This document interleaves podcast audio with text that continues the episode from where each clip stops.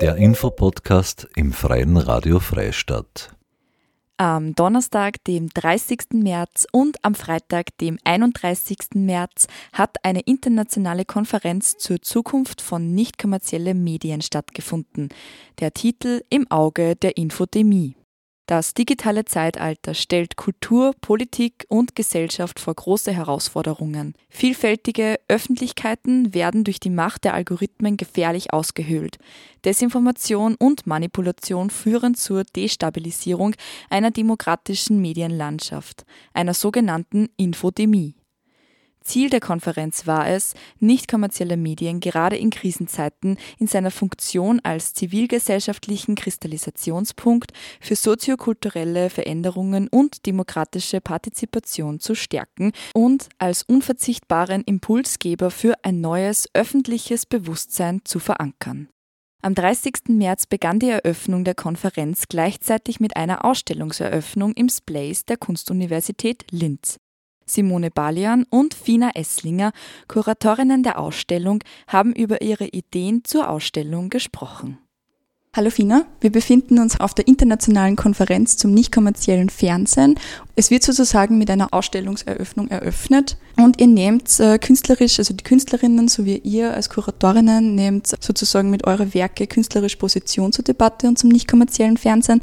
Wie kann man denn dieses Thema ähm, künstlerisch umsetzen? Also an sich glaube ich jetzt nicht, dass das darum geht, das nicht kommerzielle Fernsehen darzustellen, weil es geht erst in der künstlerischen Auseinandersetzung zum Thema gar nicht so sehr, dass man es darstellt, sondern dass man gewisse Dinge verarbeitet und sie äh, damit auseinandersetzt. Und in dem Fall geht es einfach insgesamt um das Thema im Auge der Infodemie. Und es geht einfach darum, was für Positionen findet man, die sie mit, äh, mit der Informationspolitik, Bildproduktion und so weiter, die im medialen Kontext des Fernsehens stattfindet, äh, was gibt es für künstlerische Positionen dazu, die diesen Diskurs be beleuchten. Und ich glaube einfach, also das, das geht eigentlich darum, dass der nicht kommerzielle Sektor will ja was anderes sein als wie jetzt kommerzielles und staatliches Fernsehen und eben eine, eine Stimme für alle sein. Das heißt eher dieses Credo, man will äh, offen für alle sein, den bedienen sie ja die Künstler und Künstlerinnen, weil die hatten ja früher auch nicht die Möglichkeit, den Zugang zum Fernsehen.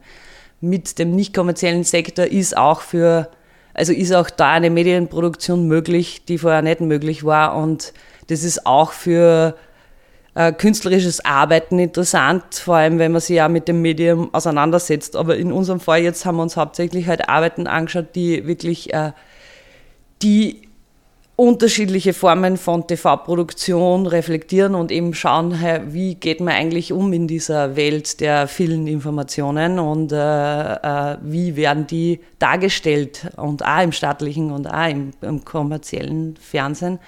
Ähm, das ist, glaube ich, der spannende Aspekt, mit dem da reiben sie die Künstler dran und schauen, wie funktioniert die Bildästhetik, wie wird mit Informationen gehandelt wie werden Informationen dargestellt und ähm, ja, eher das ist das Spannende oder was für ein, was ist der Betrachter dahinter? Äh, und diese Passivität, die eigentlich der Fernsehen auch so mit sich zieht, wird in Frage gestellt und äh, sie halt damit auseinandergesetzt, das kann nicht sein. Also es ist kein Einwegmedium, so sehen zumindest die meisten Künstler und Künstlerinnen das.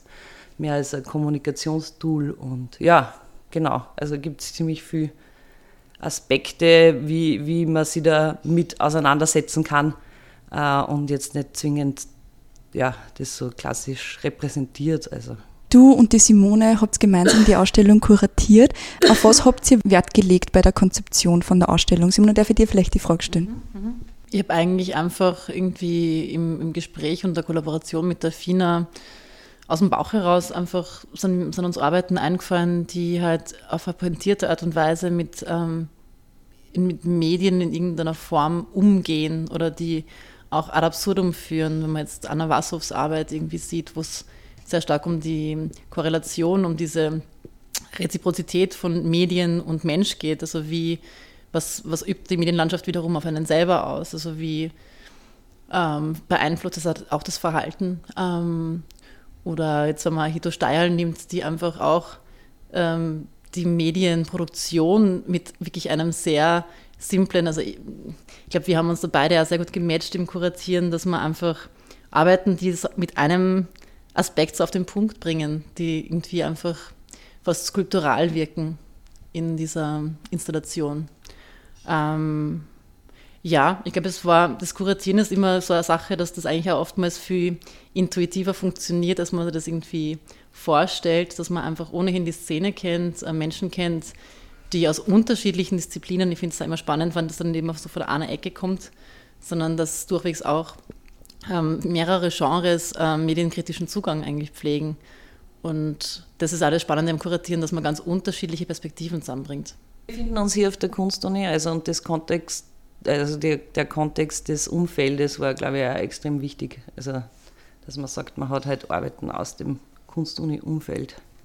Welche Werke werden ausgestellt im Splace? Also sind das ganz unterschiedliche oder ähm, beziehen Sie die sozusagen rein auf die Medien? Das heißt, werden die auch medial äh, oder gibt es, gibt es auch medial, das heißt mit Fernsehgeräten und Co. oder gibt es auch ähm, analoge Dinge zu sehen? Es ist schon ein Medley. Also das war jetzt nicht, also medienkritische Arbeiten, glaube ich, müssen nicht zwingend Medien bedienen oder auch beinhalten. Ähm, sind jetzt natürlich viele Arbeiten dabei, die, die auf dem Screen funktionieren, aber die auch an installativ arbeiten, also einfach eben, wie schon vorher erwähnt, einfach viel skulpturaler wirken. Dann ist die Studiokulisse auch angefertigt worden im Zuge der Ausstellung mit Dorf TV gemeinsam, wo das eigentlich auch ein künstlerischer Beitrag ist. Also wie, wie ist das Setting, wie sitzen die Menschen zueinander, die im Gespräch sind. Das ist immer auch eine Raumfrage, das Ganze. Ähm, oder auch diesen alten Fernseher, den man eher so aus vor Jahrzehnten kennt, der dann mit dieser Couchlandschaft einfach gleich zum Wohnzimmer mutiert, wo man auch wieder merkt, dass Medien auch was sind, die doch auch so im Realraum eine Kollektivität verursachen, wo halt Dorf TV sehr viel daran arbeitet, dass diese Kollektivität auch dann wirklich auch im inhaltlichen, in der inhaltlichen Auseinandersetzung kollektiver passiert und kollektivere Ansätze quasi produziert. Und da auch zu schauen, dass dieser Diskursraum mit dieser begleiteten Ausstellung sich einfach auch gut inszeniert, dass man sich darauf einlassen kann. Fina, vielleicht darf ich die Frage, äh, dir die Frage stellen. Und zwar, du arbeitest ja auch bei DorfTV oder bist bei DorfTV involviert. Inwieweit äh, siehst du die Zukunft von nicht kommerziellen Medien gegeben? Die Frage ist, glaube ich, insgesamt so, was ist die Zukunft vom Fernsehen an sich, glaube ich. Das ist einmal, glaube ich, ein guter Ausgangspunkt, weil natürlich in seiner, also man ist angetreten und hat gesagt, ja gut, man will äh, Community-Fernsehen in Österreich, weil bis 2001 war das eh nicht einmal möglich. Ähm, das Monopol auf staatliches Fernsehen ist in Österreich extrem in eines der letzten westlichen Länder, wo das gefallen ist. Das heißt, man hat da sowieso schon mal, also diese, dass man diese Passivität auflöst und nur Betrachter sein kann und was machen kann, war extrem wichtig. Und in dem Moment, äh, wo aber natürlich Internet extrem die Zugänglichkeit auf einer anderen Art und Weise geliefert hat, stellt sich natürlich die Frage, wie sinnvoll ist es dann auch noch äh, eine TV-Station zu betreiben. Und äh, ich persönlich, kann, ich finde durchaus, weil ich glaube, dass dieses terrestrische Senden nochmal ganz einen anderen Aspekt hat, wie es alles nur mehr übers Netz. Und man sieht jetzt da zum Beispiel beim Ukraine-Krieg, dann wird ein Satellit von e-, Elon Musk gestellt und man kann halt so die, die Infrastruktur schützen und ist, ist gegeben, was die Frage ist, ob das wirklich das ist, wo man hin will und ob man nicht zumindest schauen sollte, dass man in kleinen Rahmen eine Infrastruktur schafft, wo man selber Kommunikation und halt, halt Inhalte nach außen tragen kann und deshalb glaube ich, das ist ein durchaus zentrales Medium, das wichtig ist. Also ich glaube, dass dieser gesellschaftspolitische Aspekt, und das ist, glaube ich, generell eher die Auseinandersetzung, wo ihr einen Zugang findet, dass der eben bei den Medien, das glaubt man halt oft nicht, dass, was das eigentlich für einen, Impact hat auf eine Gesellschaft. Also die natürlich sehr stark involviert sind in freien Medien und warum die das überhaupt tun, das ist sicher ein Grundimpuls für viele Medienschaffende.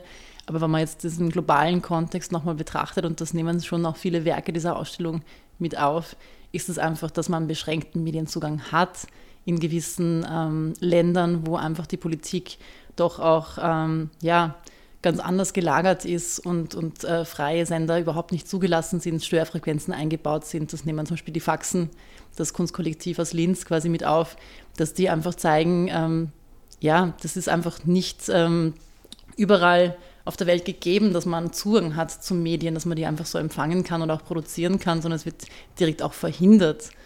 Ähm, und das ist, glaube ich, ein Antrieb oder war auch eine Grundmotivation, warum ich gesagt habe, dass mich das interessiert, das hier auch zu kuratieren, mitzukuratieren. Und sonst, ähm, ich mag die freie Radioszene sehr gerne. Ich selber bin ein Mensch, der nicht fernschaut. Auf TV schaue ich, wenn ich Beiträge zugespielt bekomme, wenn, wenn quasi so Inhalte so punktuell quasi auch da sind, nachdem ich selber jetzt zu Hause nicht durchsepp. Ähm, äh, genau, ist mir jetzt diese 0815 Medienlandschaft gar nicht so, also das ist, hat keinen kein Platz in meinem Alltag. Das ist nicht vorhanden. Es ist zwar heute die Ausstellungseröffnung, man kann die Ausstellung noch länger sehen. Von wann bis wann? Von ähm, 1. bis 7. April ist die Ausstellung geöffnet und da gibt es eh die Öffnungszeiten, die man auf DorfTV ähm, im Internet findet und ja, vorbeischauen und einen Zugang finden zu dem Ganzen. Und DorfTV strahlt ja auch Sendungen aus in der Zeit. Also DorfTV wird sich auch verorten im Splace während der Ausstellungszeit und ist, ist von ähm, 1. bis 7. Samstag, Sonntag 12 bis 16 Uhr und Montag bis Freitag 14 bis 18 Uhr geöffnet. Das war Simone Balian und Fina Esslinger bei der Ausstellungseröffnung im Splace der Kunstuniversität Linz. Im Zuge der Eröffnung fand von 30. bis 31. März eine internationale Konferenz zur Zukunft von nicht kommerziellen Medien statt, mit dem Titel Im Auge der Infodemie. Veranstaltet von DorfTV und der Kunstuniversität Linz. Die Ausstellung kann noch bis Freitag, dem 7. April besichtigt werden. Nähere Informationen unter dorftv.at slash infodemie. Videobeiträge von der Konferenz stehen auf dorftv.at zur Verfügung. Marie-Therese Jahn sagt Danke fürs Zuhören.